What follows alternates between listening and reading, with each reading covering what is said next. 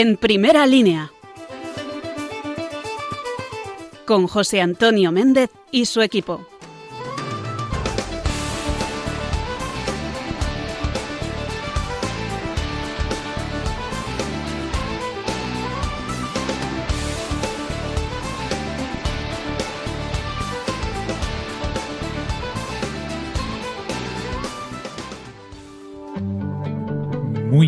Noches a todos los amigos de Radio María, que un lunes más os ponéis junto a nosotros aquí en primera línea. Pasan ya unos minutillos de las 11 de la noche, las 10 en las Islas Canarias, y antes de empezar el programa de hoy, en el que vamos a tratar cosas interesantísimas, vamos, no te pierdas ni, ni medio segundo, porque de verdad que vamos a hablar cosas muy chulas y muy interesantes, muy útiles para el día a día. Pues antes de empezar el programa, eh, quiero detenerme un pelín para hablarte de una persona muy especial. Ella se llama Manuela, aunque todos los que la conocen y los que la quieren, en realidad es que no hay quien la conozca y no la quiera. La llaman, la llamamos Manoli. Manoli acaba de cumplir 80 años hace solo una semana, justo hoy una semana. Ella es soltera, no tiene hijos y ha dedicado toda su vida desde muy chiquitita a cuidar de los demás. Seguro que cuando te cuente algunas cosas de su vida, tal vez te sientas identificado con ella. Esa forma de cuidar a los demás eh, la lleva a cabo con naturalidad, sin darse importancia, con una actitud de disponibilidad y de servicio verdaderos. Manoli no está exenta de fallos y de defectos como cualquiera de nosotros, pero eso no le impide poner el corazón en cada cosa que hace. Y está acostumbrada a hacerlo desde chiquitita, porque, por ejemplo, empezó a cuidar de su abuelo Mariano cuando ella era solo una niña y le acercaba a su cama de enfermo la escupidera, para que él pudiese aliviar su afección respiratoria. Manoli, como muchas personas de su generación, esa que nació durante la guerra o a finales de la guerra y que sobre todo creció durante la posguerra en España, no levantaba dos palmos del suelo cuando ya tenía que ocuparse de las cosas de su casa para ayudar a su madre, que era enfermera y ayudaba a otros, y a su padre, que era joyero reconvertido en, nuevo oficio, y que bueno, pues acabó mutilado tras la guerra y por otras complicaciones. Como a su abuelo, Manoli también se ocupó de cuidar de sus padres, Antonio y Joaquina, con quienes vivió hasta el final de sus días en la misma casa sencilla en la que ella nació y en la que sigue viviendo. Y con sus padres sigue hoy hablando, no solo en sus puntuales visitas al cementerio, sino también en unos coloquios diarios que mezclan las oraciones más profundas con las cosas más cotidianas. La verdad es que a sus 80 años conmueve escucharle decir como así para sus adentros, mamá, papá, ya he llegado a casa. Cuando vuelve, por ejemplo, pues yo qué sé, qué sé yo, de participar en una novena a la Virgen Milagrosa. También, y aunque de otro modo, ella se ha dedicado a cuidar de sus hermanos, por quienes siempre ha velado y con quienes nunca ha escatimado cualquier tipo de ayuda que estuviese en su mano. Aunque la vida de Manoli son sobre todo sus sobrinos y sus sobrinonietos, que ya han dejado de llamarle tía, tía Manoli, para rebautizarla como tata. Ellos son su alegría, su ojito derecho, y ella hace suyas sus emociones, sus alegrías, y también comparte sus penas y sus preocupaciones, a veces incluso más de lo que le corresponde y más de lo que su salud aconseja. Yo hoy te hablo de Manoli no solamente para felicitarla por su 80 cumpleaños, porque sé positivamente que nos escucha cada lunes. Muchas felicidades, Manoli. Sino también para traer a las ondas de la radio, de Radio María, esta radio diferente que habla de lo que no habla nadie, el homenaje que se merecen todas esas personas mayores, solteras o viudas, que dedican sus días a los que tienen cerca. Y que lo hacen sin aspavientos ni alaracas, y que remiendan con su cariño y con su abnegación los rotos que la vida moderna hace en el tejido de la sociedad y de las familias. Muchas de esas personas, pues tal vez tú, que nos oyes ahora y que estás en una situación así, que te sientes identificado con la vida de Manoli, tienen en sus ratos de soledad una punzada de dolor, pero también el más preciado tesoro que Dios ha puesto en sus manos, el tiempo, el tiempo para cultivar la intimidad con el Señor la ocasión para entrar en diálogo con Él, pues como lo hacía Santa Teresa, por ejemplo, para contarles las cosas más cotidianas, y también para pedir y para dar gracias por todas las necesidades que conocen y que tienen cerca. Su soledad es también para nosotros, los que vamos de aquí para allá corriendo sin parar, un desafío. Tenemos que sacar tiempo para estar con ellos, para llamarles por teléfono, para dejarnos empapar por su experiencia de vida. No basta con mandar un WhatsApp o un audio por WhatsApp, no basta con eso. Esta generación se ha acostumbrado a las nuevas tecnologías, pero como cualquier persona que pone su vida en juego, necesitan el contacto personal, no solamente el tecnológico. Personas como Manoli son las que hacen de nuestro mundo y de nuestras familias un lugar más humano, más cálido, más gustoso, también más divino porque traen la presencia de Dios. A Manoli y a ti que hoy nos escuchas y que te sientes identificado con ella, muchas felicidades de corazón y muchas gracias por ser como eres.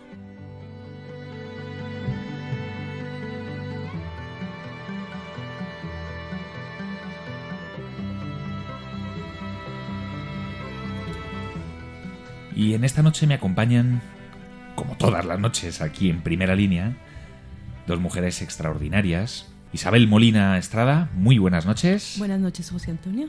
Me gusta pillarla porque ahora estaba colocando el micro, el otro día estaba colocando los papeles, me gusta pillarla así de sorpresa. Y Marta Peñalver, muy buenas noches. Buenas noches, José Antonio. El otro día dimos la primicia de, de que Marta estaba embarazada. ¿Verdad? Cierto. Ahora vamos a dar otra primicia, ¿no? Y me dijo, luego te la devuelvo. Bueno, pues nada, nuestros espectadores eh, seguro que están encantados de oír que nuestro querido director del programa, José Antonio Méndez, también espera a su cuarto hijo. Efectivamente. Así que, si Dios quiere, seremos por los los dos. dos.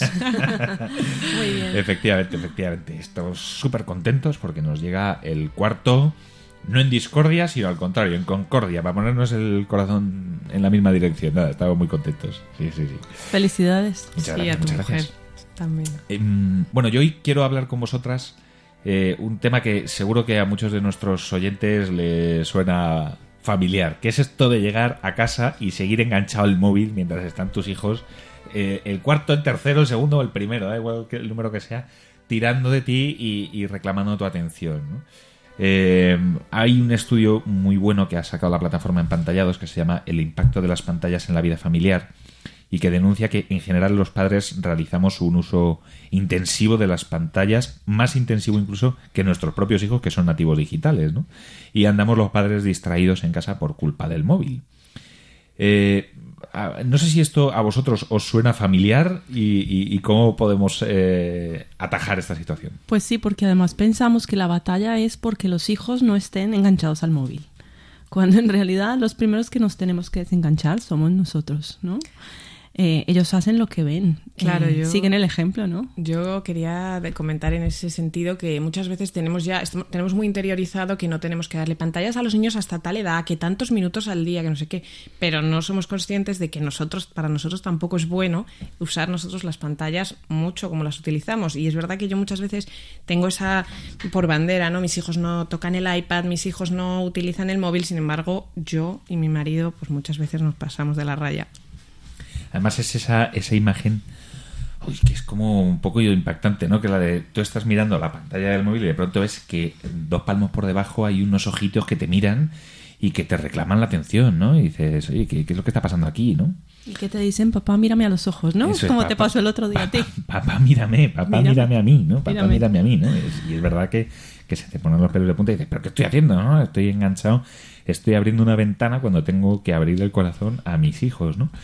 Eh, Yo sé que, que habéis trabajado, que hemos trabajado este tema desde la revista Misión eh, en este número que acaba de salir eh, a primeros de diciembre. ¿Cómo mm, podemos ayudar a las familias que nos están escuchando y que se encuentran en esta situación para decir, oye, eh, no puede ser, no puede ser, yo no puedo estar tan enganchado al móvil, eh, sobre todo cuando llego a casa?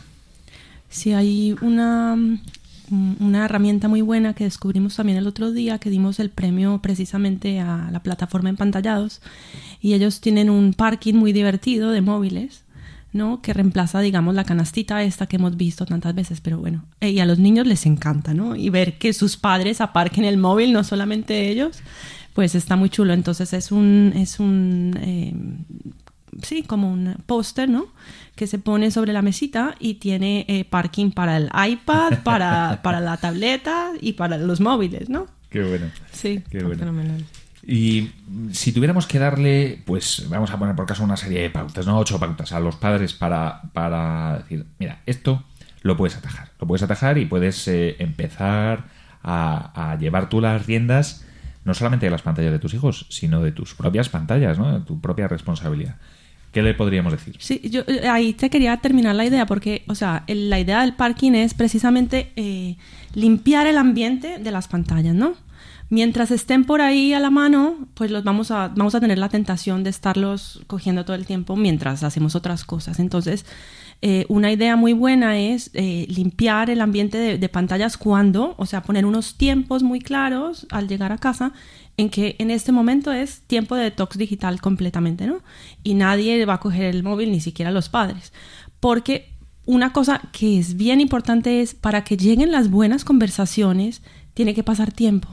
O sea, eh, los hijos no empiezan a hablar de las cosas profundas que llevan, como tampoco lo hacemos nosotros, en su alma eh, inmediatamente, sino que, tienen que tiene que crearse ese espacio distendido, donde no hay interrupciones, donde se puede generar un diálogo eh, profundo, pero mientras haya tantas interferencias, tantos ruidos, eso nunca va a llegar. Yo creo que hay una cosa también importante que es eh, saber para qué usas el móvil y la pantalla, porque es verdad que hay veces que hay cosas, mm, yo creo que, por ejemplo, hoy en día una llamada eh, es casi de vida o muerte, ¿no? Ya casi no llamamos, entonces eh, yo pienso que hay, que hay también herramientas que te facilitan el, el poder darle un buen uso al móvil. El, simplemente el hecho de silenciar el WhatsApp, que me parece que es de lo que más tiempo nos quita, uh -huh. o redes sociales en general, y quizá dejar el sonido con las llamadas, porque dices, bueno, me puede llamar mi marido para decirme que llega más tarde a cenar y es una cosa que y que los niños también sepan porque a pesar de que tu móvil está ahí aparcado, pues tú en ciertos momentos puedes utilizarlo para que ellos entiendan que es una herramienta buena, porque si fuera mala no la tendríamos, es una herramienta buena y que es útil, pero que tiene usos que pueden hacerse en determinados momentos y usos que no.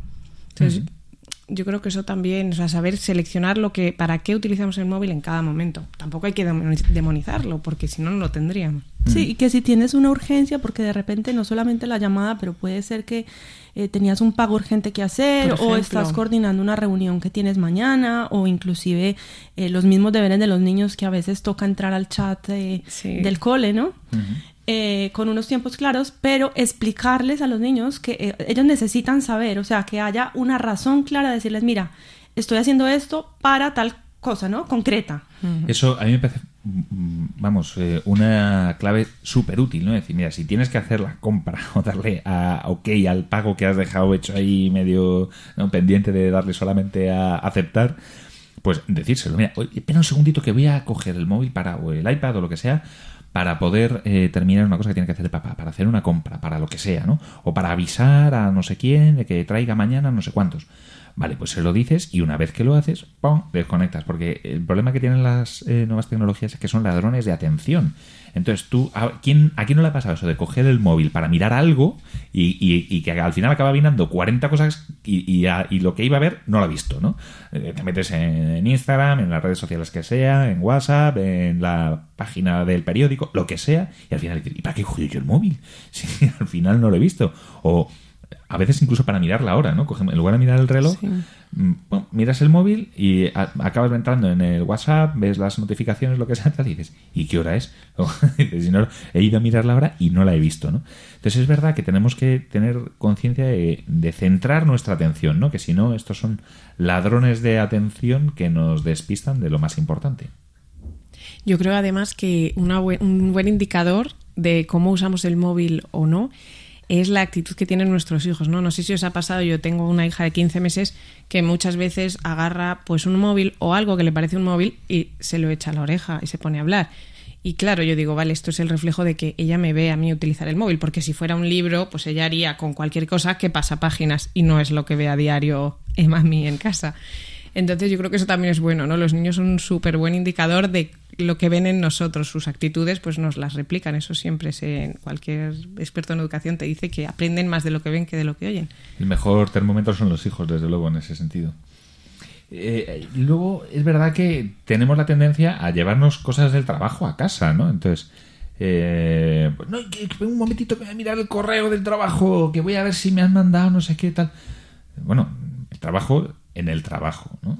Y, el trabajo de casa en el trabajo de casa. Entonces, igual que no estás haciendo la compra normalmente desde tu puesto de trabajo, pues cuando estás en casa tienes que estar a lo que estás, ¿no? No, no, no despistarte de, de eso eh, tan importante, ¿no? Sí, algunas de estas pautas que estamos comentando aquí eh, las comentábamos en un artículo que hicimos en la revista Misión que se llama Padres distraídos por culpa del móvil, en el que nos asesoró eh, María Salvidea. Ella es una de las expertas también citadas por Empantallados. Y, y en realidad sí, o sea, nos comentaba esto de que el trabajo, pues hay que poner unos tiempos, hay que tener una planificación muy clara, ¿no? Porque cuando no tienes un planning, pues terminas haciendo, improvisando mucho, ¿no? Pero si sabes que las horas de estar en casa son de estar en casa, pues ahí no entra el trabajo. Yo aquí voy a confesar una cosa y es que hay momentos puntuales en el que el chat de nuestro de la revista está tan a tope y yo estoy con los niños y a lo mejor tengo el móvil pues con sonido porque estoy esperando que me llame mi marido que le doy a silenciar las próximas ocho horas. Haces muy bien.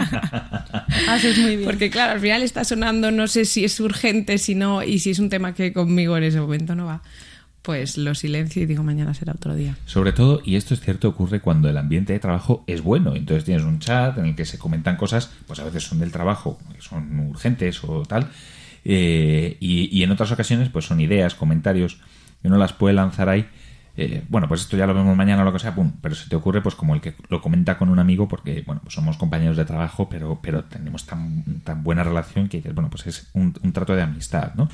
Eh, y sin embargo, es verdad que cuando estás en casa, estás en casa, ¿no? Y estás con, con tus hijos, con tu mujer, con tu marido, y, hay que estar. A mí hay una frase que me gusta mucho repetir justo cuando voy a entrar en casa, que es: el trabajo más importante del día empieza ahora.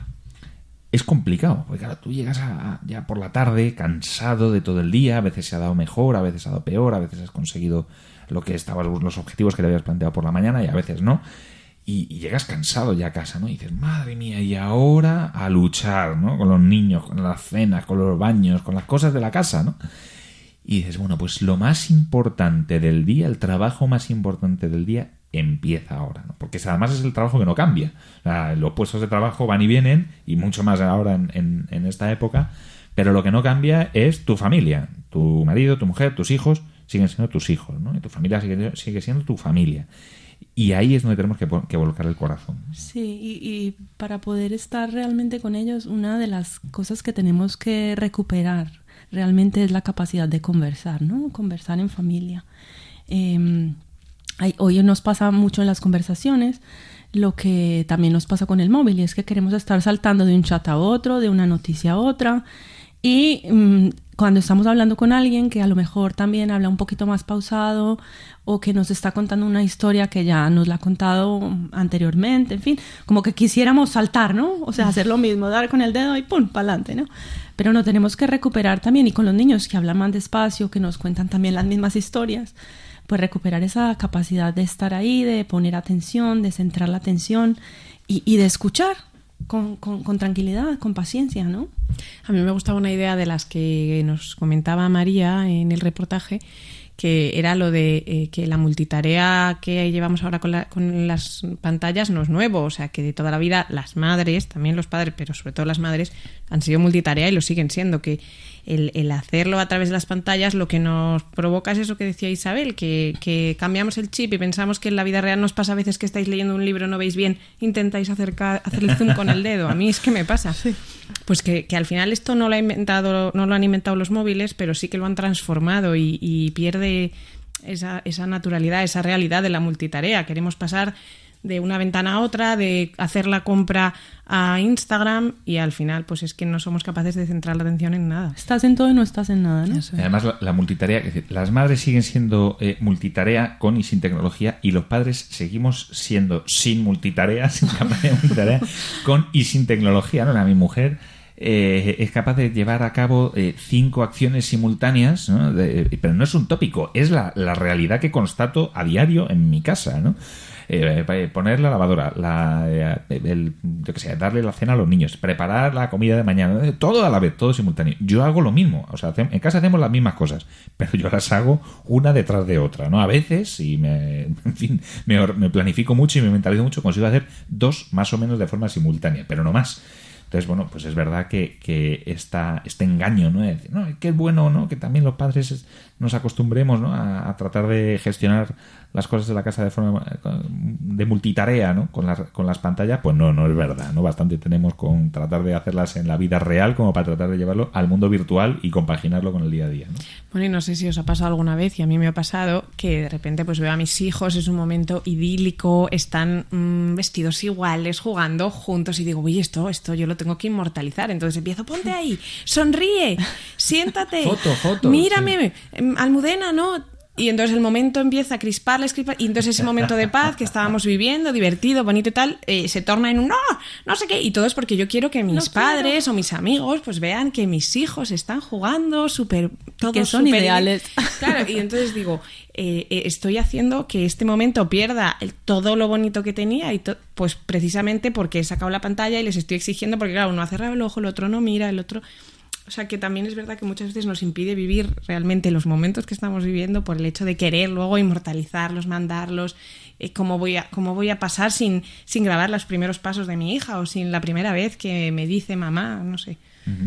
Y para terminar, em, dadme cada una una clave, decir, mira, esto, a mí esto es importante para, para gestionar bien el tema de, la, de los padres distraídos por culpa del móvil en casa. Pues mira, eh, yo intento llevar a la práctica lo del parking de empantallados, no lo tengo realmente físicamente en casa, pero sí que dejo el móvil ahí en la puerta. Pero otra cosa que me parece fundamental, que por lo menos yo, para a mí me ayuda, es que yo no pierdo nada el tiempo en casa con cosas, redes sociales. Mm, o sea, es una cosa que evito de raíz, 100%, porque sé que si no, una cosa me lleva a la otra, entonces utilizo única y exclusivamente el móvil cuando me llama mi marido, tengo que hacer una gestión súper urgente. O sea, soy muy tajante en eso, no digo un día, ay, me voy a sentar un ratito aquí en Instagram o en Facebook porque estoy cansada. O sea, mm, tengo la tentación, pero no, no, simplemente no me voy a ello. Es una cosa muy simple, vamos, básicamente dejo el móvil, pero, o sea, como que no hago excepciones. Pero básicamente es la raíz de la, dejo el móvil, aparco el móvil. Sí, a mí una cosa que me está funcionando últimamente es tener como una un plan de lo que voy a hacer al día siguiente con los niños y lo programamos la noche anterior y tenemos una serie de proyectos. Entonces, bueno, ahora digamos en Navidad que hay muchas cosas muy bonitas que se pueden hacer. Entonces tenemos un proyecto para esa noche y nos centramos en eso, ¿no? Y en realidad pienso que es una de las formas como de crear esos espacios de desintoxicación es tener cosas muy concretas que les preguntes a ellos qué quieren hacer contigo y tú realmente programarte para hacerlas y hay mil cosas que se pueden hacer, o sea, leer libros, hacer proyectos ahorita, pues en Navidad, os digo, hay, hay cosas muy bonitas en, alrededor del Belén, de, de, la comida, de, en fin, muchas cosas muy bonitas, unas galletas bonitas, em, también algunos vídeos que ellos quieren ver con nosotros, de sentarnos y, y, verlos con ellos, eh, eso, eso me está funcionando bastante bien. O sea, al final es eh, eh, mostrarnos disponibles para estar con ellos, ¿no? Porque es verdad que tenemos que estar accesibles para nuestros hijos, como decía eh, María, ¿no? María Zalvidea. Porque si nos ven con el móvil todo el día, pues al final piensan que estamos ocupados, que no tenemos tiempo para estar con ellos, ¿no? Que, y eso al final pues hace que nos estemos perdiendo momentos especiales que son eh, especialmente buenos pues para educar, para charlar, para comprender, para empatizar, para conocernos mejor. Pues al final pues para quererlos y para querernos como necesitamos querernos en las familias, ¿no? Muchísimas gracias Isabel Molina, Marta Peñalver, luego sigo hablando con vosotras y ahora vamos a escuchar una canción que seguro que te va a sonar mucho, muchísimo para hablar eh, después sobre libertad, libertad de enseñanza, libertad en las familias, libertad para educar. Disfrutarla, disfrutarla.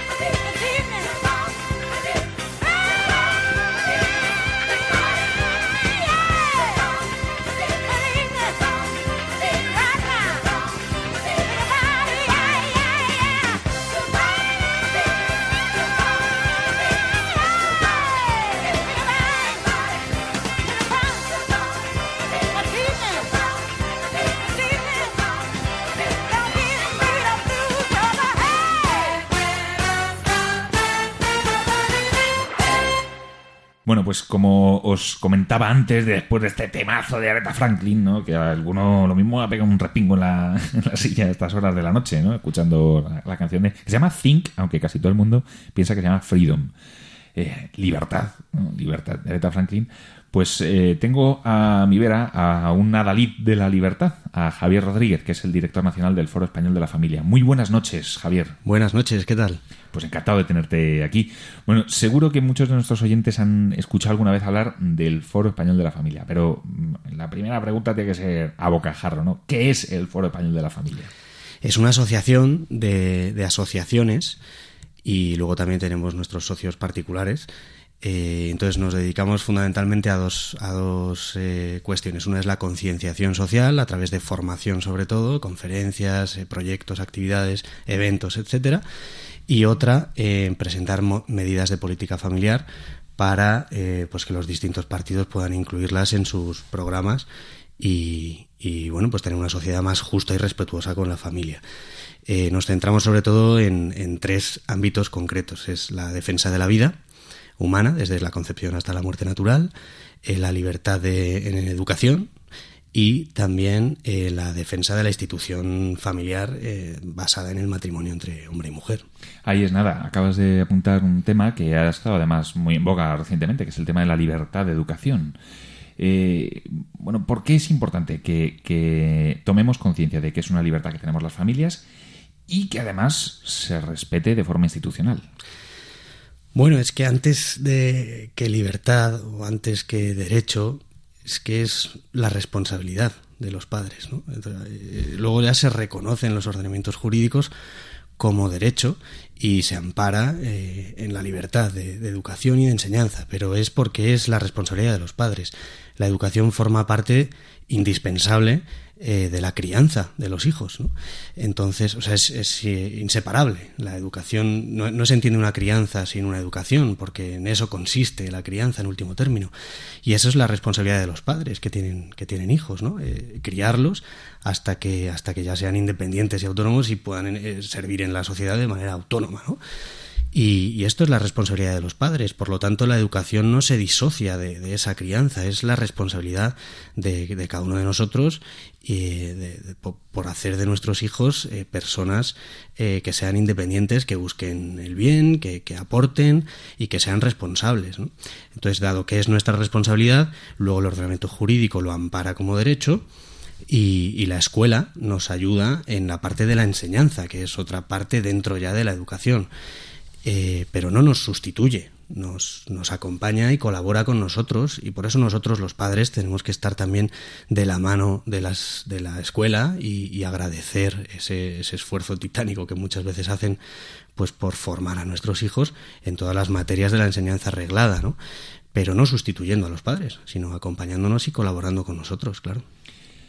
Javier, eh, yo no sé si tú compartes una percepción, que es la idea de que hay personas que tienen un cierto empeño en sustituir a los padres, en, en, sustraernos casi nuestra patria potestad. Sí, sí, eh, hay, una, hay una tendencia que, claramente busca el desarraigo, la, desestructuración familiar, la deconstrucción familiar, mejor dicho, ¿no? en términos más eh, ideológicos de moda. ¿Cómo, qué, es esto de la deconstrucción familiar? Para, pues la destrucción lo entendemos, ¿la deconstrucción a qué te refieres? Es muy parecido. La deconstrucción es una teoría filosófica, eh, bueno, ni siquiera es una teoría filosófica, es más una estrategia que se basa en ir desgranando los conceptos, eh, los conceptos que hasta ahora eran un todo, pues separarlos por partes para irlos eh, negando y luego ya sobre la base de que hemos negado todas esas partes vamos a ver qué se puede construir, qué merece la pena, qué partes son herencias culturales que, que no convienen eh, en una sociedad, qué partes sí y ya ir eligiendo, ¿no? Eso es la deconstrucción. Y, bueno, pues en la educación lo estamos viendo claro, ¿no? Eh, de construir esa responsabilidad que, estábamos hablando de los padres para con nuestros hijos y, y trasladarla a, a, los poderes públicos, ¿no? Cosa que, que, es propia de los sistemas más totalitarios, como hemos visto a lo largo de la historia. ¿no? Entonces hay que tener claro que, dentro de, estas, de estos intentos, estas tendencias eh, que, buscan el desarraigo, la individualización, el individualismo, mejor dicho, eh, eh, cortar esa transmisión de, valores, cortar esa herencia que va pasando de generación en generación, al final para tener, mm, pues, eh, en el fondo, ciudadanos, eh, que no me gusta nada esa palabra, porque es puramente administrativa, pero ciudadanos más en el, con, menos lazos familiares, con menos arraigo por la familia, en definitiva más fáciles de controlar. Más vulnerables. Más vulnerables. Más, solos. Eh, ¿Qué podemos hacer las familias? Porque este es un, tema que nos preocupa a, muchos padres. ¿no? ¿Qué podemos hacer las familias ante este intento de expoliarnos eh, nuestra responsabilidad y nuestro derecho y, nuestra vocación de cuidar a nuestros hijos y de ser nosotros los primeros educadores y no tener hijos para que los eduquen otros? ¿no? Pues lo primero es tener claro, eh, tener claros estos conceptos, ¿no? Tener clara cuál es nuestra responsabilidad y tener claros cuáles son nuestros derechos, de tal forma que cada vez que veamos una, una amenaza, un intento de, de, suplantación de nuestras funciones, pues eh, ser conscientes de ello. Eso es lo primero, ¿no? Entonces, para eso también tenemos la responsabilidad nosotros de formarnos y de, y de saber eh, qué nos corresponde y qué no nos corresponde. ¿no? Y en, en, la educación y crianza de nuestros hijos nos corresponde siempre el primer lugar. Y, tener clara esta responsabilidad eh, es fundamental y eso es lo primero que hemos de hacer. Y, y, luego ya con las consecuencias negativas que se pueden derivar de todo lo que estábamos hablando, de estas tendencias, pues eh, sobre todo asociarnos, porque la fuerza de la asociación eh, y, del grupo es más fuerte que la de, que la de uno cuando va solo, y, y así pues poder defender estos derechos con más potencia, más fuerza y de forma más efectiva. ¿no? Yo creo que ese es un paso que nos falta por dar todavía, ¿no? A muchos padres decir, bueno, tú tienes tus ideas, eh, lamentas o criticas que la situación está muy mal, eh, que la educación está fatal, que se está intentando adoctrinar a los niños en muchos ambientes, eh, pero nos falta ese puntito de decir, pero no podemos ir solos. Esto no vale de nada quedarnos lamentándonos en el sofá, ¿no? Tenemos que asociarnos, ¿no? ¿Cómo podemos animar a la gente también a, dar cauce a esa necesidad? Eh, a nosotros nos llaman muchos padres y madres a título particular preocupados cuando, pues cuando ven que en los colegios, incluso en las guarderías de sus hijos, eh, se van a dar charlas o talleres o, incluso eh, sesiones dentro de asignaturas con contenidos controvertidos, alejados de lo que ellos les están enseñando a sus hijos en casa, eh, ya no solo alejados, sino incluso a veces en sentido contrario. En el término ya me, estoy refiriendo en el término de los nuevos valores, ¿no? así llamados, entre comillas. Y entonces nos llaman para ver qué pueden hacer. Y, lo primero que, ponemos a disposición de todos los padres es una hoja de consentimiento expreso para todas aquellas actividades que se quieran llevar a cabo en las escuelas o en las guarderías que no tengan que ver con los contenidos reglados eh, pues que los padres estén al corriente con antelación tanto de los contenidos de esas sesiones como de quiénes las van a impartir, eh, el material a utilizar, etcétera, para así, una vez analizado, los padres puedan dar su consentimiento expreso de que su hijo va a atender a esas actividades, va a asistir a esas actividades o no. Si no se da esa hoja de consentimiento expreso, se entiende que no. Eh, esto es lo primero que muchas veces pues directamente no se sabe o no se hace. Y, es que es el derecho de los padres, recogido en el 27.3 de la, de la Constitución. ¿no? Y, bueno, una vez que, surge el problema, eh, es decir, el problema de que los padres no han presentado ese consentimiento expreso al inicio del curso y aún así eh, saben que se va a impartir un taller o una conferencia o lo que sea en contra de lo que ellos quieren para su hijo, pues nos llaman diciendo qué podemos hacer. Bueno, pues ahí en ese momento decimos, lo primero es ir a hablar con la dirección del centro de manera amistosa. Lo que sería peligroso sería eh, armar un conflicto en el que el menor, el alumno, el hijo de estos padres pueda ser el perjudicado. Eso no lo queremos, ni lo quieren los padres, ni lo quiere nadie, ¿no? Me refiero a que por, por causa de no ir o no asistir a, esos talleres o a esas actividades, luego el resto de profesores puedan señalarle al alumno, el resto de alumnos puedan eh, incluso hacer mofa de que no va, de que está, eh, bueno, pues fuera de lo, de lo común, ¿no? Por así decir. Entonces siempre hay que tratar estos temas con delicadeza y si es en persona y con educación porque ya te llevas bien con el personal del centro escolar, que es lo óptimo, porque también hablando de, lo que estábamos diciendo de la colaboración de la escuela con la familia y viceversa, es importante estar en el día a día también de la escuela y del colegio. Es cierto que es difícil por la falta de mm, conciliación existente entre vida laboral y vida familiar, a veces estar tan pendiente de lo que está ocurriendo en el colegio de nuestros hijos, pero pero que sea difícil no quiere decir que no sea nuestra responsabilidad, porque la es. Entonces, si ya te llevas bien con el personal, todo es mucho más fácil, porque te conocen, les conoces y le cuentas amistosamente, oye, que es que tú en tu casa estás enseñándole a tus hijos una serie de virtudes o de valores que estas charlas eh, pues no respetan, entonces pues, simplemente que no va a asistir y ya está, y se le pone en otra aula en esa hora o en otra actividad, o se hace otra actividad paralela o simplemente no va. Y esto sería lo óptimo, eh, luego ya pues habría que pasar a otros escenarios en los que esto no fuera posible, en los que sí hay que dejar por escrito una carta, reservándose el derecho a emprender acciones legales si no se respeta esta decisión de los padres, etcétera. Pero ya, ya digo que esto sería en un paso posterior no deseable. Lo deseable es siempre resolverlo de manera amistosa. De manera amistosa, claro. Para eso creo que lo que has dicho tiene mucha razón, que es eh, implicarnos en las, en las cosas cotidianas de la vida escolar del centro que llevamos a nuestros hijos para que después en las cosas importantes podamos eh, gestionarlas mejor, ¿no? Porque si no parece que no, hasta que no hay una gran bomba nuclear que tienes que soltar, pues no entras, no, no, pues hay que implicarse en la medida de las posibilidades de cada uno, más o menos, pero siempre hay un pequeño margen para implicarse, ¿no? Desde las fiestas del colegio, lo, que sea, ¿no? Y yo creo que eso eh, es importante que lo tengamos claro.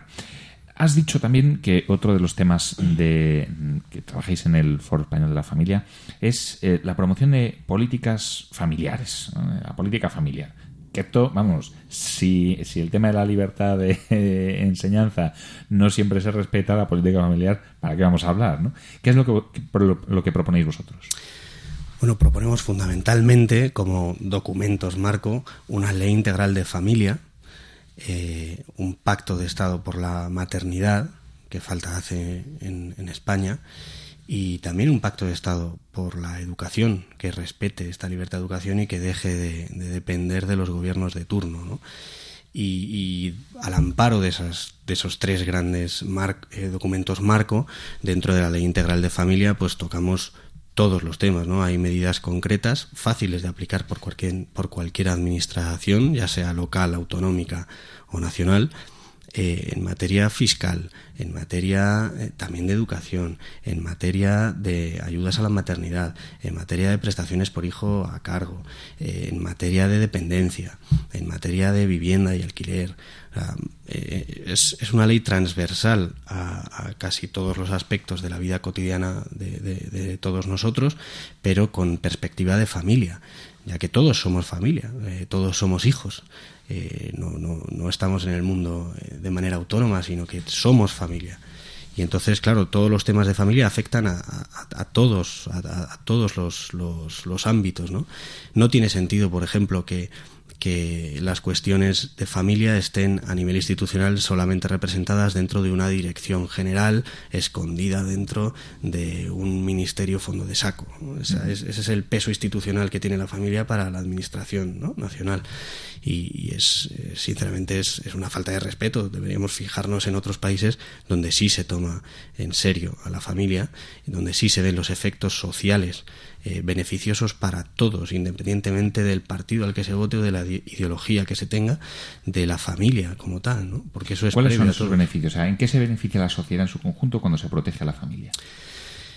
En, en todos los ámbitos. Para empezar, en, en, en revertir el invierno demográfico en el que estamos metidos ya desde hace tiempo. Ya hace poco hablábamos, hace muy pocos años, de si no nos tomamos en serio este problema de la natalidad, eh, estamos a las puertas de un invierno demográfico. Ya estamos dentro, ya estamos sufriendo las consecuencias. Entonces, eh, para, conseguir cualquier sociedad próspera es necesario eh, que vengan nuevas generaciones. Esto es, la lógica, ¿no? Si, se interrumpe el proceso de pues generar vidas humanas en el seno de una sociedad, esa sociedad está abocada al fracaso y a la extinción, en el peor de los casos. Y, simplemente para la propia supervivencia de, la sociedad es bueno invertir en familia. Eso en cuanto al invierno demográfico. En el tema económico es fundamental. La, la, familia es el principal motor económico de cualquier sociedad. No, no solo porque estás creando trabajadores, eh, futuros trabajadores, etcétera, ¿no? sino porque también dentro del, seno de la familia estás eh, ofreciendo servicios, intercambio de bienes, aunque no tengan retribución económica, ¿no? Eh, las comidas, las guarderías, los colegios, eh, la ropa, el consumo, afecta a todo, afecta a toda la economía una familia fuerte y, y, bien defendida y promocionada por el Estado, ¿no? Eh, en materia fiscal y en materia de pensiones, lo vemos también clarísimo, ¿no? En materia de educación, ¿no? ya estamos viendo cuántas líneas de, de, colegios y de guarderías en algunas comunidades de manera drástica se están cerrando ya por culpa de falta de alumnos. Es tan sencillo como esto, ¿no? Y eso luego también tiene sus consecuencias en, en que hay profesores que se van a la calle, en que hay centros que a lo mejor tienen que cerrar enteros y trasladar a todo el alumnado a otro. O sea, la falta de promoción de la familia como merece, como estamos viendo ahora mismo, eh, tiene efectos transversales a toda la sociedad, perjudiciales para todo. Y por contra, la promoción y la defensa de la familia, dándole la importancia que tiene, mm, tiene efectos positivos para todos en todos los ámbitos. Mm. Para terminar, en un minuto, eh, si tuvieras que animar a los eh, poderes públicos, pero no solamente a los, a los políticos, sino aquellas personas que nos están escuchando y que tienen un mínimo margen de actuación, bien porque tienen eh, empleados a su cargo, ya sean empleados del hogar o no, o simplemente pues porque pueden hablar bien de las cosas buenas, que es uno de los lemas, eh, de los eslóganes del Foro de la Familia que yo he hecho mío. ¿eh? A mí esto de hablar bien de las cosas buenas me gusta mucho. Es decir, para todos aquellos que tomen conciencia de que pueden ir cambiando las cosas en mayor o en menor medida, ¿qué mensaje les lanzáis desde el Foro de la Familia?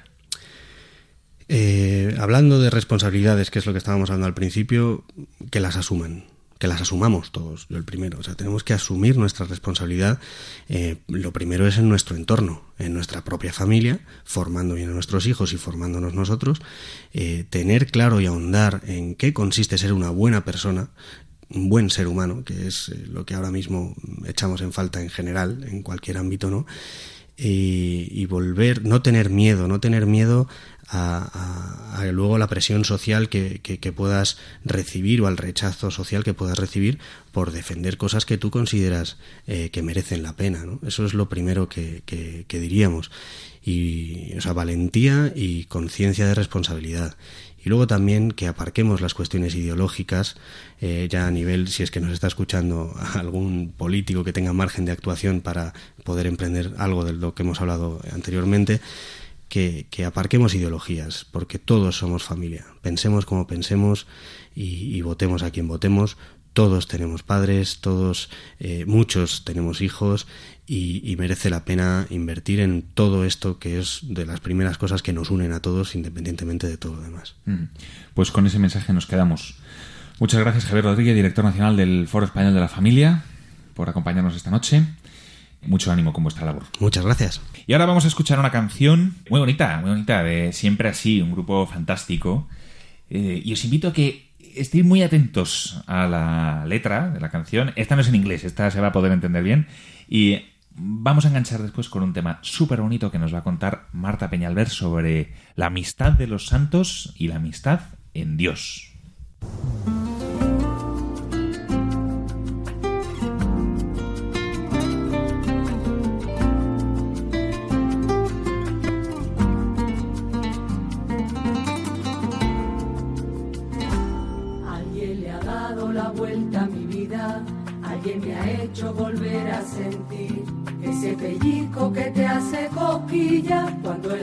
Se decide a venir. Alguien que llega para quedarse y que me enseña un camino sin fin. Alguien que hace que mire adelante con alegría y ganas de vivir. Alguien que ha hecho que me ilusione y que me quiere tal como soy. Alguien que me hace sentir emociones y me abre puertas por donde voy. alguien que sueña lo que yo sueño despierta lo mejor de mí, alguien que sabe llevarme al cielo, alguien con quien no me sé resistir, alguien que mira como yo miro, alguien que siempre sé que está ahí, alguien que cuida lo que yo cuido,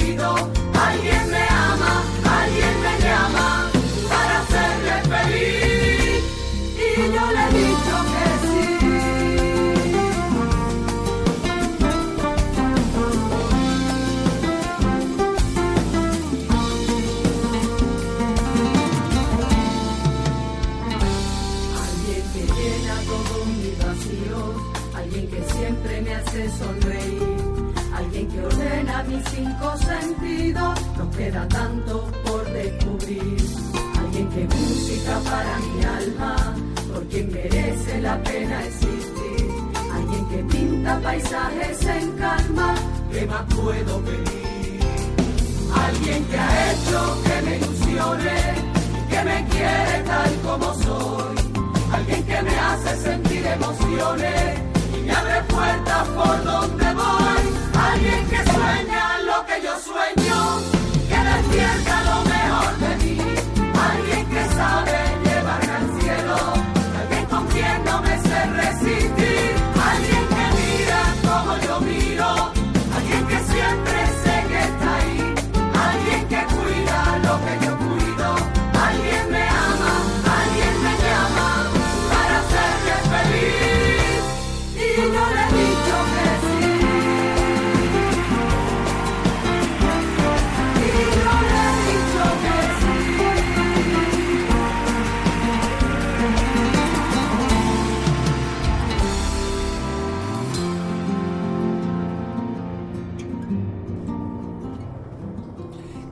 más bonita, qué canción más bonita. Los amigos de siempre así, que son amigos entre ellos y, que consiguen que seamos amigos todos los que escuchamos sus canciones.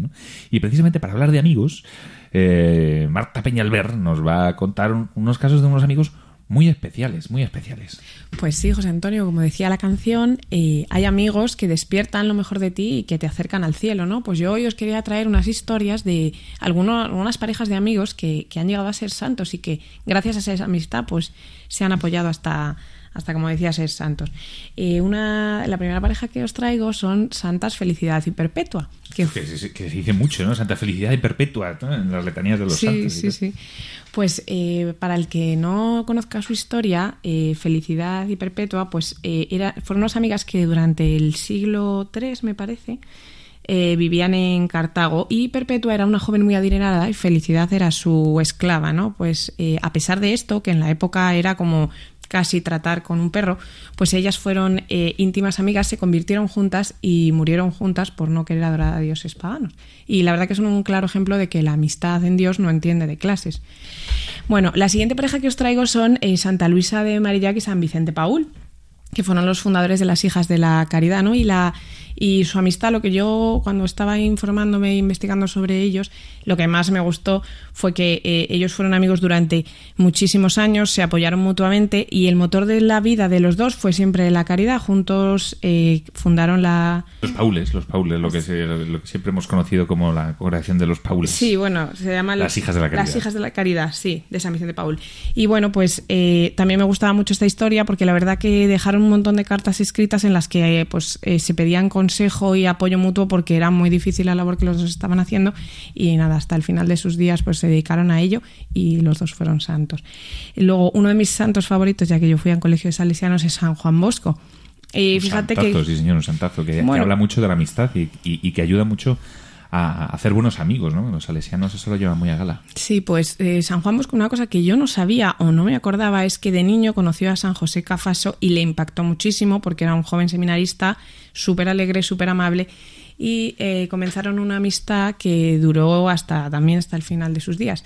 Y fue San José Fa- Cafaso que se dedicó a ir durante toda su vida a cárceles, a evangelizar y a acompañar a presos que se habían convertido a la horca el que inspiró a San Juan Bosco, llevándole a estos sitios tan terribles, a dedicarse luego a la educación, porque fue con él con quien descubrió que había muchísima gente que no había tenido la oportunidad de ser educado durante su infancia y que había terminado pues haciendo verdaderas barbaridades. Entonces fue uno de los, vamos, probablemente el que le inspiró su vocación luego de dedicarse a la educación y la verdad que me gustó también mucho esta historia.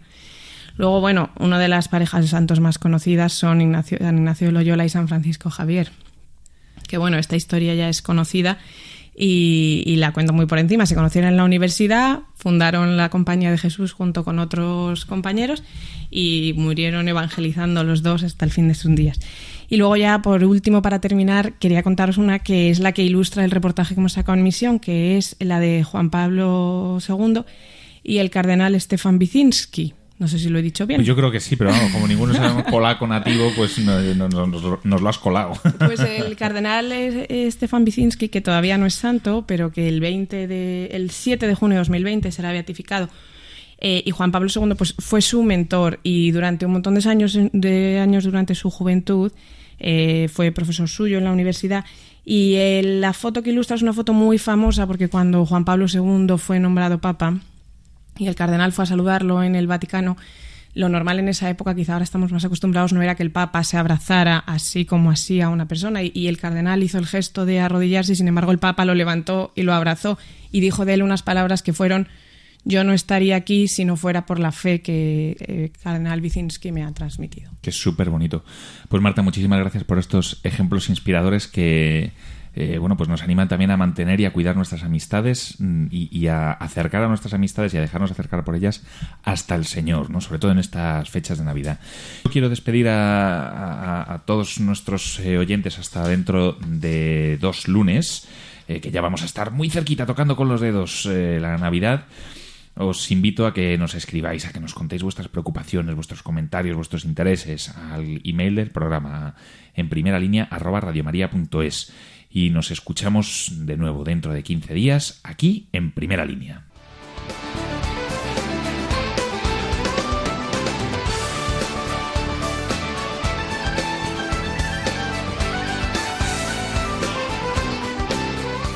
Así concluye En Primera Línea con José Antonio Méndez y su equipo.